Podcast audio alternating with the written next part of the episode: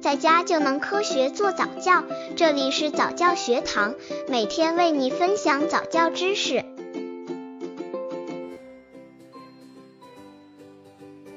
十五个月宝宝早教亲子游戏三：抽象画家。随着宝宝慢慢长大，涂鸦也许到时候了。让宝宝尝试当一当抽象画家，买一些蜡笔，和宝宝玩一场涂鸦游戏吧。玩这个游戏的好处，不仅可以锻炼宝宝的书写能力，还能认识颜色，培养技能、精细动作控制、早期书写技巧。父母需要准备纸、胶带、蜡笔。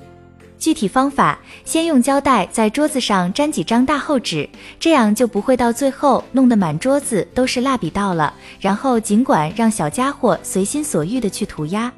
先只给宝宝几种颜色，红、黄、蓝等，这样他就不会因选择过多而无从下手了。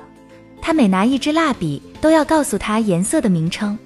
如果可能的话，买可水洗的蜡笔，因为他的涂鸦兴趣可能会蔓延到墙壁上。等他画完了，别忘了展示他的作品，比如贴在冰箱上，这会让他知道你多么珍惜他的成就。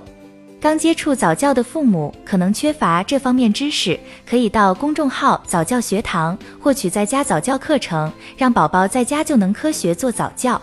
十五个月宝宝早教亲子游戏四家庭游乐场，哪个宝宝不喜欢攀爬弹跳呢？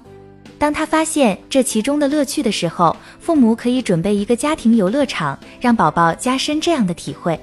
当然，外面有很多现成的儿童乐园，只是小编觉得在家里也可以让宝宝玩得高兴。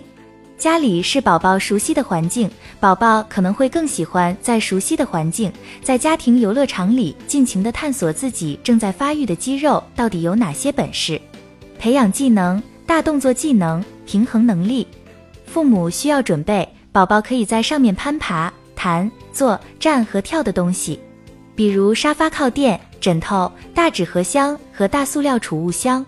具体方法：首先清理房间，把所有有棱角的东西都挪走，把玩具收拾到一旁，然后开始设计室内游乐场，把储物箱开口朝下摆放在沙发前面，这样宝宝就可以练习攀爬了。在地板上放几个沙发靠垫，让他在上面弹跳。在地板上摆一把儿童椅子，有些宝宝只要爬进椅子坐上一分钟再爬出来，就觉得有趣极了。把纸盒箱开口朝外放在墙角，这样两面都靠在墙上，做成一个城堡。很多宝宝都喜欢钻进大小刚好能容纳自己的空间里。温馨提示：现在就让宝宝随便玩吧，让他自由的探索。跟在后面看着他，需要的时候帮一把就行了。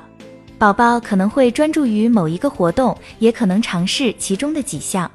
也许游戏可能会让宝宝兴奋起来，所以家庭游乐场探险结束后，一定要给他安排点能让他平静下来的游戏，比如一起搭积木或读书。和宝宝做游戏，其实让爸爸加入是最好的了。父母、爸爸、宝宝三口的难忘时刻，也许在游戏中会产生的。